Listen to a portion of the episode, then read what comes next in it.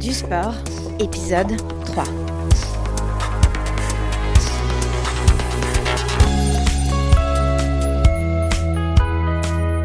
Dans cet épisode, on va se poser la question des limites. Puisqu'il est entendu en sport comme ailleurs dans la vie qu'il est bon de chercher ses limites, de chercher à les dépasser, à les repousser. Est-ce que c'est toujours possible? Comment est-ce qu'on sait qu'on les a atteintes?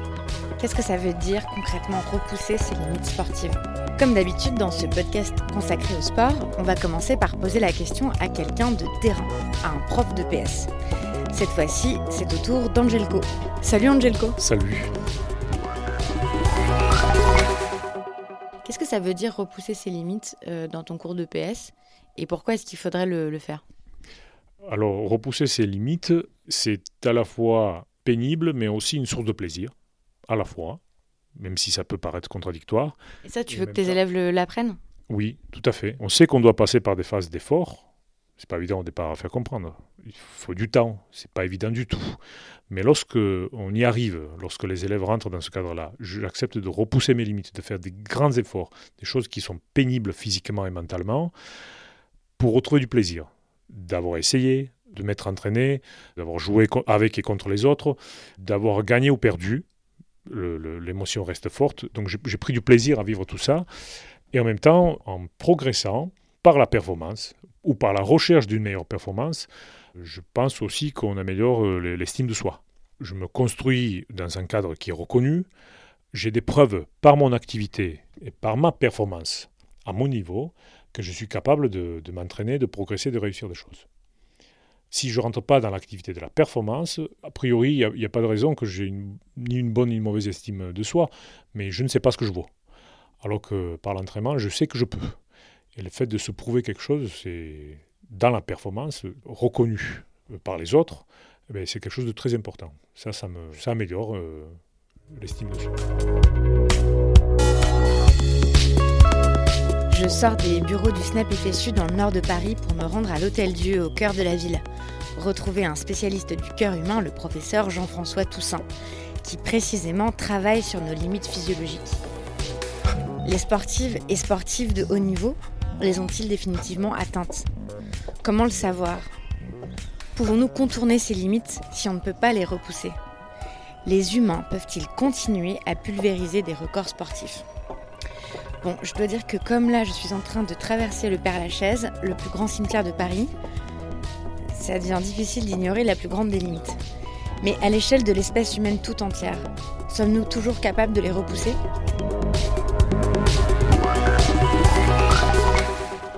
Bonjour Jean-François Toussaint, bonjour professeur Toussaint. Bonjour. Avec vous, on va discuter de performance sportive et de nos limites physiologiques, mais pas que. C'est un sujet qui vous passionne depuis l'adolescence, je crois, et que vous explorez avec votre équipe depuis de nombreuses années. Vous êtes médecin, vous êtes professeur de physiologie, vous avez fondé l'IRMES, donc l'Institut de recherche biomédicale et d'immunologie du sport, et vous en êtes le directeur. Vous avez aussi été sportif de haut niveau, euh, champion de France de volleyball en 1984. J'ai entendu dire, je vous ai entendu dire que c'est à cette occasion que vous avez atteint vos propres limites sportives personnelles. Est-ce que vous voulez bien me le raconter? Quel âge vous aviez? Euh, 21 ans avec ce titre, euh, mais c'est un peu plus tard que je me suis rendu compte d'un certain nombre de ces limites. Au moment où on est champion, au moment où on gagne une finale, on a l'impression justement que le ciel s'ouvre et au contraire qu'il n'y a aucune limite. Vous, vous avez travaillé sur les records sportifs avec votre équipe de ces 120 dernières années. Qu'est-ce que vous avez vu dans la progression euh, des records sportifs? Est-ce qu'on est en- vraiment en train d'atteindre un palier? Comment vous, comment vous, vous l'avez constaté? Effectivement, on le voit sur euh, les meilleures performances mondiales euh, annuelles des recordmen, donc le meilleur de l'année, du top 10, les 10 meilleurs athlètes de l'année. On le voit sur le top 50, le top 100. Enfin, à chaque fois qu'on étudie un groupe particulier, on a quasiment à chaque fois le même constat. Et puis, euh, à partir du sport, et on va le détailler euh, ensuite, mais à partir du sport, on a réussi par la précision de ces mesures à développer des concepts et des modèles qui soient associés à ces concepts, qui permettent de comprendre ce que sont les fonctions de croissance individuelles et Les- là, les records sportifs qui ont été euh, établis, euh, ils, ils- comment dire, ils peuvent pas être repoussés difficilement. Vous pensez qu'on a atteint le maximum des, des records euh, de performance? Il y en a certains qui ne sont probablement ne seront plus battus. Il en est un notamment, celui du 100 mètres féminin, qui a été établi dans des conditions très particulières, euh, d'un développement des capacités de puissance énorme de son auteur, Florence Griffiths Joyner, qui en 1988 établit ce record du monde imbattable, et en tout cas non battu depuis 30 ans. Euh, dans des conditions qui l'ont fait se transformer physiquement de façon tout à fait équivalente à celle que Ben Johnson, qui était l'autre recordman de l'époque, avait vu euh, pour lui-même. Et ce que nous a expliqué Ben Johnson de ces transformations, c'est-à-dire tous les produits qui ont été euh, utilisés, donc tout le dopage des années 70, 80 et 90, qui va être euh, parfaitement mis à jour par la commission canadienne qui sera chargée de dresser le cadre du procès de Ben Johnson, va nous montrer ce qu'ont été les produits associés à cette euh, performance. Et on a vu se transformer Florence Griffiths Jr. de façon tout à fait parallèle, tout à fait équivalente à ce qu'a montré Ben Johnson, euh, sans qu'elle-même, par contre, n'explique ou ne précise les conditions dans lesquelles cette transformation physique s'était réalisée. Ce que l'on voit, c'est que ce record n'est absolument plus approchable par les athlètes du 100 mètres actuels et que les seuls qui se sont approchés, euh, ça a été notamment le cas de Marion Jones, 15 ans après, euh, finalement sont tombés pour dopage de la même façon que euh, l'ont été les plus grands sprinteurs de ces années-là. Vous, parlez des lois du vivant, en fait, vous dites qu'on ne peut pas dépasser ces limites-là parce que ça va au-delà, c'est contre les lois du, vivant. C'est ça, et que ces lois-là, il y, y, a des invariants. J'ai pas tout compris, j'ai essayé de lire vos travaux là-dessus. Est-ce que vous voulez bien m'expliquer à quoi vous faites référence? Alors les invariants, c'est très simple, c'est ce dont je parlais tout à l'heure, c'est-à-dire que vous avez dans ces cadres contraints des éléments qui vont rester des associations fondamentales. Comme quoi, par exemple L'énergie et euh, la puissance développée. Donc, si on regarde ce de quoi on est capable, nous, avec notre organisme, on est capable de consommer de l'oxygène. C'est ce qu'on fait en respirant. Pourquoi? Parce qu'on va combiner cet oxygène avec du carbone, et le carbone, il provient de nos aliments. Et donc nos aliments, il faut les décomposer petit à petit, on a besoin de nos cellules, mais on a surtout besoin des autres, c'est-à-dire des petites bêtes qui sont dans nos intestins, ce fameux microbiote à l'intérieur du tube digestif, qui va petit à petit dégrader les morceaux de pommes, les morceaux de nouilles, les morceaux de steak euh, qu'on avale après chaque repas, et qui vont ensuite venir à l'intérieur de notre organisme rentrer dans les grands circuits qui vont produire l'énergie par le biais des acides gras, donc les graisses, par le biais des sucres, le glucose, le fructose, puis qu'on va mettre en stock avec le glycogène, euh, ou par le biais des protéines. Et donc la viande animale ou les protéines végétales qu'on peut avoir par les céréales vont rentrer dans des cadres qui vont nous permettre de construire. Construire quoi? Construire nos cellules, construire nos membranes cellulaires, construire nos fonctions cellulaires, mettre nos enzymes, euh, et, et, finalement maintenir notre capacité au quotidien avec un organisme qui ne cesse de se renouveler. Là, depuis l'année dernière, vous n'avez pas quasiment gardé plus de quelques pourcents de vous-même. Vous vous êtes renouvelé à plus de 98%. Mais j'ai gardé quoi, mes cheveux? Non, vous avez changé, les cheveux poussent et vous les avez coupés? Vous avez changé vos cellules de votre peau, vous avez changé vos cellules de votre tube digestif. Il y a quelques éléments qui restent en place assez longtemps, c'est les os, mais ils se renouvellent aussi.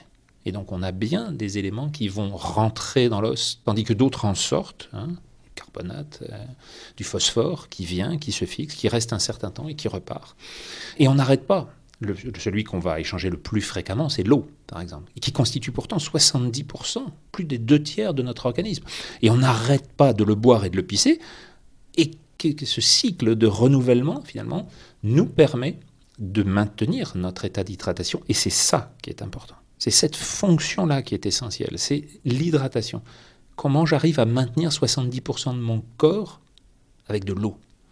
C'est ça qui nous permet de survivre, en même temps que tout le reste. Et pour revenir à cette question d'invariant, il y en a une qui est très importante, c'est la, ce qui va se, mettre en place entre le, métabolisme basal, finalement, quelle que soit la, taille, quelle que soit l'énergie euh, qu'on va euh, utiliser, et la masse. Et donc plus vous avez de, de composés lourds ou de structures de systèmes complexes lourds, quand on va vers l'éléphant par exemple, ou quand à l'inverse on va vers le plus léger, hein, le campagnol, la souris, ou quand on va à l'intérieur des structures qui produisent l'énergie, c'est-à-dire qu'on va rentrer à l'intérieur d'une cellule et qu'on retrouve dans notre cellule une partie qui est euh, associée avec la production d'énergie. C'est ce qu'on appelle la mitochondrie. Et quand on regarde la relation qu'il y a entre l'énergie produite et la masse de ces mitochondries, ou pire encore, quand on descend à l'échelle de ce que sont les enzymes respiratoires qui vont produire cette énergie, eh bien on se rend compte que la loi est toujours la même, avec toujours le même coefficient. Constamment que l'on passe des éléments cellulaires aux cellules, ou que l'on passe de cellules aux organes, ou que l'on passe des organes aux organismes, des petits organismes aux grands organismes, jusqu'à la baleine, c'est toujours la même loi qui régit la capacité de consommation de l'énergie et de l'oxygène dans le vivant par rapport à la masse des éléments produits. Voilà, et ça c'est un invariant, parce que cette loi s'impose à nous, humains, au milieu de tout le vivant, comme elle s'impose euh, à tous les autres, euh, chats et souris Même à chacune des cellules des chats et des souris. Et elle a, elle a un nom, cette loi? C'est euh, des lois scalaires qui sont des lois énergétiques. Enfin, c'est essentiellement sur ces lois scalaires les éléments fondamentaux de la production énergétique par rapport à la masse. Des lois d'échelle qui sont euh, celles que l'on retrouve aussi, par exemple, si on va regarder ce que sont les liens entre la masse et la fréquence cardiaque. Si on regarde ça dans la classe des mammifères, hein, notamment, on va avoir des éléments qui vont relier euh, cette fréquence cardiaque qui repose sur des euh, éléments cellulaires assez semblables, là à nouveau de, des plus petits aux plus gros. Hein. si on va de la souris à la baleine, ce sera la même chose. Et pourtant, le nombre de battements totaux va rester le même au cours d'une vie. les souris, elles ont le, cœur qui bat très, très vite 600 battements par minute. Hein, et le colibri est encore plus rapide à 1200 battements par minute. Je crois que c'est l'animal euh, sur Terre qui a la fréquence cardiaque la plus élevée, 1200 battements par minute. Hein, ça veut dire 20 battements par seconde. Et pas beaucoup de batteurs qui arrivent à tenir ce rythme-là aussi longtemps. 20 hein. battements par seconde pendant toute une vie. On a donc dans cette, euh, dans cette version-là, pour les mammifères, pour la souris en tout cas, le même nombre de battements à la fin de leurs deux années de vie. Hein, c'est la vie entre, entre, une année et demie et, deux ans et demi. C'est un peu plus en laboratoire. Toujours, on est dans des conditions euh, euh, plus surveillées que dans le vivant où il faut se battre contre tous les prédateurs. Et si on regarde la baleine qui bat, elle, à 10-15 battements par minute, en fait, comme elle vit 90 ans, pour certaines un petit peu plus, d'autres un peu moins. Euh, finalement, c'est ce milliard, milliard et demi de battements à la fin d'une vie qui compte. Et c'était ce que nous avions dans l'espèce humaine jusqu'à ce grand chambardement de la révolution industrielle et euh, du XXe siècle. Donc ça veut dire que nous-mêmes, pendant les 300 000 ans qu'a duré Sapiens, c'est-à-dire les 90 milliards d'individus. Hein, on peut considérer que sur euh, ces 300 000 ans, on a eu à peu près 100 milliards.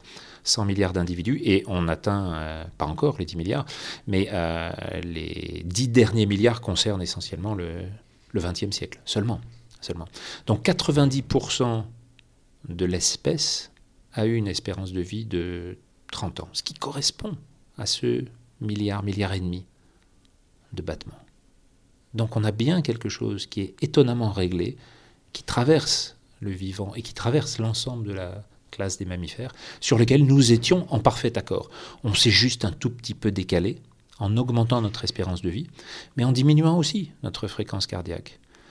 Ce qui fait qu'on est actuellement à 2 milliards, 2 milliards et demi. Le maximum, celui de Jeanne Calment, 122 ans, correspond à 3 milliards. Donc on a à peine doublé, seulement doublé euh, le nombre de battements, pour le record en tout cas, euh, qui nous était possible.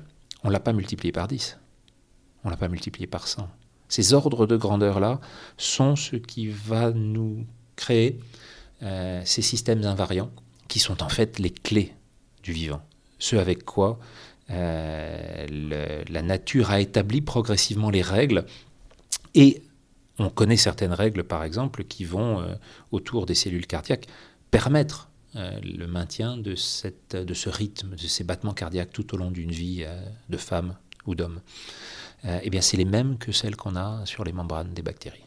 C'est ça l'histoire de l'évolution et l'histoire de ces contraintes et la découverte de ces invariants que le sport ne fait que nous révéler. Repousser nos limites physiques, ça peut avoir comme conséquence de repousser nos limites euh, de longévité aussi. C'est assez simple à comprendre quand on voit ce que sont euh, les expressions des performances euh, avec l'âge. On sait qu'à partir de la naissance, on va avoir, plus exactement à partir de la conception, on va avoir un développement très important, développement cellulaire, et puis se mettent en place les organes. Et les organes vont commencer leur vie d'organe. Hein. Le cœur, c'est à partir du 24e euh, jour. Euh, et donc, à la fin de cette troisième semaine, le premier battement cardiaque va apparaître. C'est, le, premier. Il y en a vraiment un qui arrive et qui lance, qui lance la série des 2 milliards. Exactement.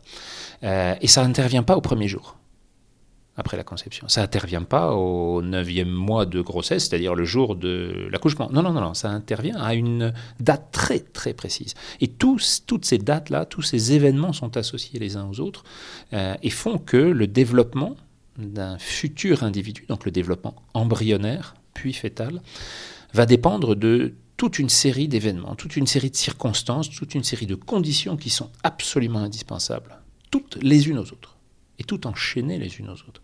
Il faut qu'il y ait des vaisseaux qui se raccordent à ce cœur.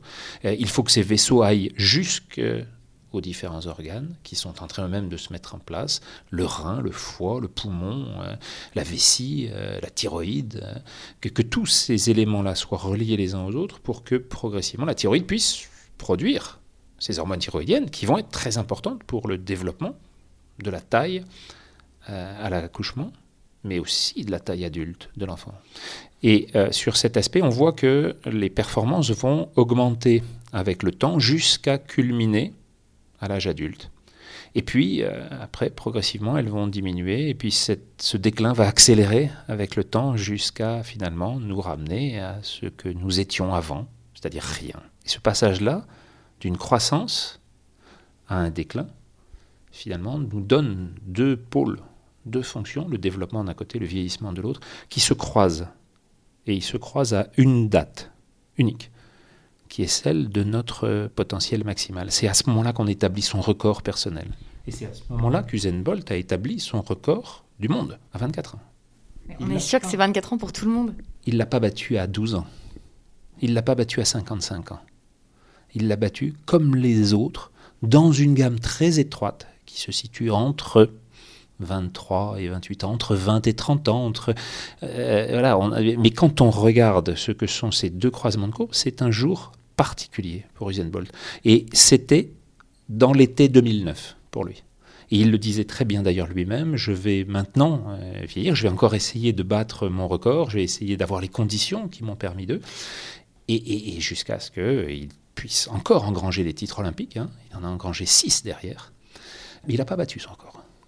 Il ne l'a pas rebattu. Il l'a battu deux fois, en 2008 à Pékin et en 2009 à Berlin. C'est tout. Mais il est pour autant le plus grand de l'histoire de l'athlétisme et un des plus grands du sport pour avoir eu l'honnêteté de le dire, de l'annoncer, de le vivre et d'aller jusqu'à cette dernière course dans laquelle il redevient lui-même à nouveau battu par un autre, puis blessé dans le dernier relais. Et il se montre à ce moment-là parfaitement humain en disant voilà, je, reviens parmi vous, je suis qu'un humain, comme les autres, on peut me battre, et maintenant je passe le relais. Parce qu'on atteint tous nos limites euh, à, un moment, en fait. Vous dites entre 23 et... Entre 20 et 30, ça dépend des disciplines, ça dépend des épreuves, ça dépend de... Mais globalement, ces deux courbes se croisent euh, à ce moment-là, entre 24 et 25 ans. Les euh, bactéries, les unicellulaires, les pluricellulaires, les végétaux, les animaux, tous ont la même fonction de croissance pour aller à l'optimum, se reproduire et ensuite passer le relais. J'aimerais retourner cette question du dépassement des limites en vous demandant si ces limites peuvent être, sont en train d'être repoussées vers le bas. Est-ce que dans la population générale, on est en train de voir une. Est-ce qu'on constate, est-ce que vous constatez une baisse moyenne des performances physiques? Alors, il y en a quelques-unes euh, qui sont mesurées, je dirais, de façon cohérente et comparable dans un grand nombre de pays dans le monde. C'est celle de capacité cardiovasculaire, par exemple, chez les adolescents, qui montre que les capacités de, de vitesse sur des courses simples comme un, tour de stade ou deux tours de stade, hein, le 400 mètres ou le 800 mètres, elles sont en train de diminuer. Pas qu'un petit peu, puisqu'elles ont perdu 30% euh, en 40 ans. Globalement, sur 800 mètres, au lieu de le courir en 3 minutes, on le court maintenant. Les adolescents du même âge courent maintenant euh, en 4 minutes, c'est-à-dire euh, un tiers de temps en plus, c'est-à-dire un tiers des capacités en moins, finalement, en juste deux générations. Les explications pour ça, on les voit petit à petit apparaître. C'est essentiellement celle de la sédentarité croissante. Je parlais tout à l'heure d'immobilisation de, de l'humanité, mais c'est bien ça, par le biais de deux, trois grands facteurs de développement, en particulier l'urbanisation euh, et les motorisations qui vont avec.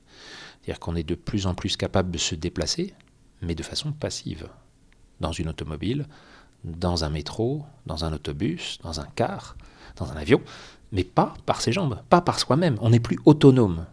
On passe par une hétéronomie euh, qui est une immense dépendance à la technologie. Et cette technologie, elle-même d'ailleurs, euh, arrive elle aussi à ses plafonds, mais ça on en reparlera euh, un jour, on regardera l'économie et ses fondements sur l'énergie et l'utilisation de l'énergie. Et ces éléments-là montrent que on a des aspects qui effectivement commencent à montrer des composante importante de décroissance.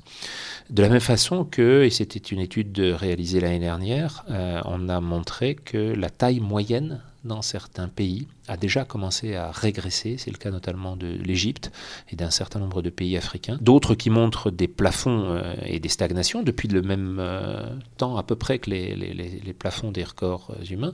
C'est par exemple la taille des Pays-Bas, la taille des Euh, les femmes en Lettonie sont les plus grandes hein, au monde, mais elles ne grandissent plus. Et donc, on a des plafonds qui sont atteints dans les pays les plus développés, mais ceux qui n'ont pas atteint ce stade de développement euh, voient déjà une partie de régression. Et c'est euh, le cas d'une vingtaine de pays dans le monde. J'ai une dernière question pour le sportif que vous êtes toujours et l'ancien sportif de haut niveau que vous avez été. Si un des sens du sport, c'est quand même de repousser ses limites, donc si on peut plus les repousser, est-ce que, quel va être le sens du sport? La question est posée pour le sport, mais je vous rappelle qu'il n'est que révélateur d'un état de fait beaucoup plus large. Et la question, c'est bien que faisons-nous en l'absence de croissance? Quel est l'état de notre réflexion? Quel est l'état de nos sociétés? Si on vient, et si la science, le pire, c'est que cette information vient de la science parce que l'ensemble des conditions qu'elle a développées, l'ensemble des outils qu'elle a permis de mesurer, on a des développements très intéressants avec euh, les services et les unités de recherche, avec euh, les chaires de biostatistique du CNAM, euh, de l'INSERM, avec des unités de recherche comme le CPDC ou d'autres. on développe énormément d'outils de recherche qui sont très utiles pour montrer les années de vie gagnées euh, dans telle ou telle condition de prévention, pour euh, regarder d'autres éléments de, de gain. Mais ce côté scientifique-là est en train, en fait, de nous démontrer le contraire. Il est en train de nous dire, ça s'arrête. On a atteint les limites. Il y a de moins en moins de progrès. Et on est en train d'atteindre nos limites. Ce qui veut dire aussi qu'on est dans des situations de confrontation majeure entre le développement de ce potentiel humain, qui atteint son plafond, et un risque majeur qui est en train de se révéler, lui, c'est celui des perturbations environnementales qui résultent de ce même développement humain. Mm. C'est-à-dire en particulier les grands changements sur la biodiversité, la sixième extinction, les grands changements sur le climat, euh, les grands changements sur les grandes masses, euh, je parle en particulier des masses euh, d'eau, l'acidification des océans, le relèvement du niveau des mers qui va noyer New York en quelques décennies, mais qui va aussi euh, modifier considérablement le littoral euh, français sur euh, l'ensemble des villes côtières. Sur tous ces aspects-là, dont on voit les impacts majeurs en termes environnementaux, déjà à l'œuvre aujourd'hui, finalement, cet aspect de développement maximum de nos capacités et d'élévation au contraire des contraintes environnementales est en train de nous dire vous allez vous prendre une vague en retour pour les générations à venir qui va pas être simple à, à résoudre. Et tout cet aspect-là est euh, en fait une euh, des conditions actuelles de notre réflexion, qui ne doit pas être qu'une réflexion philosophique, parce qu'elle doit comprendre les tenants et les aboutissants, elle doit comprendre les endroits où l'on peut agir, et avec quelle vitesse il nous faut agir maintenant, compte tenu de la vitesse à laquelle ces changements sont en train de se révéler, et surtout nous inciter à l'action. Est-ce qu'on est capable d'agir, et si l'on est capable d'agir, est-ce qu'on le décidera? Ça, c'est vraiment une question pour euh, l'ensemble de nos politiques actuelles, dont on voit bien qu'ils ne suivent pas les indications qu'ils se sont eux-mêmes données, pourtant, durant toute l'année 2015, où les intentions ont été annoncées mm. les unes après les autres et qui n'ont pas été suivies des faits. Oui, donc le sport agit comme révélateur en fait. C'est euh, ce qui se passe dans le sport est, valable pour plein d'autres domaines de l'activité humaine. J'ai une dernière question qui est personnelle. Est-ce que vous, cette histoire de repousser ses limites, est-ce que c'est quelque chose que vous cherchez à faire personnellement? Et si oui, comment? Ou est-ce que vous considérez que vous avez atteint vos limites euh, Enfin, vous savez que vous avez atteint vos limites et donc euh, vous cherchez plus à les repousser? On cherche tous à s'améliorer. Chaque jour, vous cherchez à être euh, une meilleure journaliste aujourd'hui qu'hier. On, est tous sur le même principe. On essaye à chaque fois de progresser dans nos gestes, progresser dans nos réflexions, mais on est rattrapé toujours par la patrouille et toujours par les limites de l'âge principalement. Et on sait qu'on a des opportunités pour être au sommet de ses capacités physiques, euh, au sommet de ses capacités reproductives, au sommet de ses capacités intellectuelles, au sommet. De chaque fois, c'est des pics différents, mais. Voilà.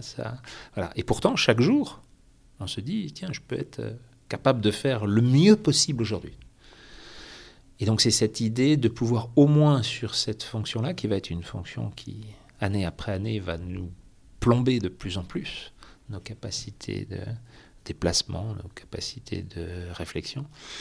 C'est au moins de se dire que chaque jour, on peut encore euh, essayer, tenter d'atteindre, euh, si ce n'est de dépasser les limites, au moins d'atteindre son potentiel maximal. Et au moins s'engager à cela pour pouvoir ensuite transmettre dans cette interprétation correcte des conditions qui nous ont fait, qui nous ont donné les clés de notre vivant à nous, c'est-à-dire de notre espace très court, de notre contrat. Quelques clés à filer à la génération suivante. Merci beaucoup. Bon, eh bien, en route vers mon déclin. Voilà. Et donc ici, vous sortez gauche. Merci, professeur. Au revoir. Et je suis en train de me perdre dans l'hôtel Dieu. Dieu qui, lui, s'il existe, n'a pas de limite. Du sport est un podcast fabriqué par Binge Audio et le SNEP FSU, le syndicat national de l'éducation physique. Vous pouvez nous suivre sur Facebook et Twitter, nous écrire et laisser des commentaires sur Apple Podcast. Rendez-vous au prochain épisode du sport. Et d'ici là, faute de repousser nos limites, bon courage pour atteindre notre potentiel maximal.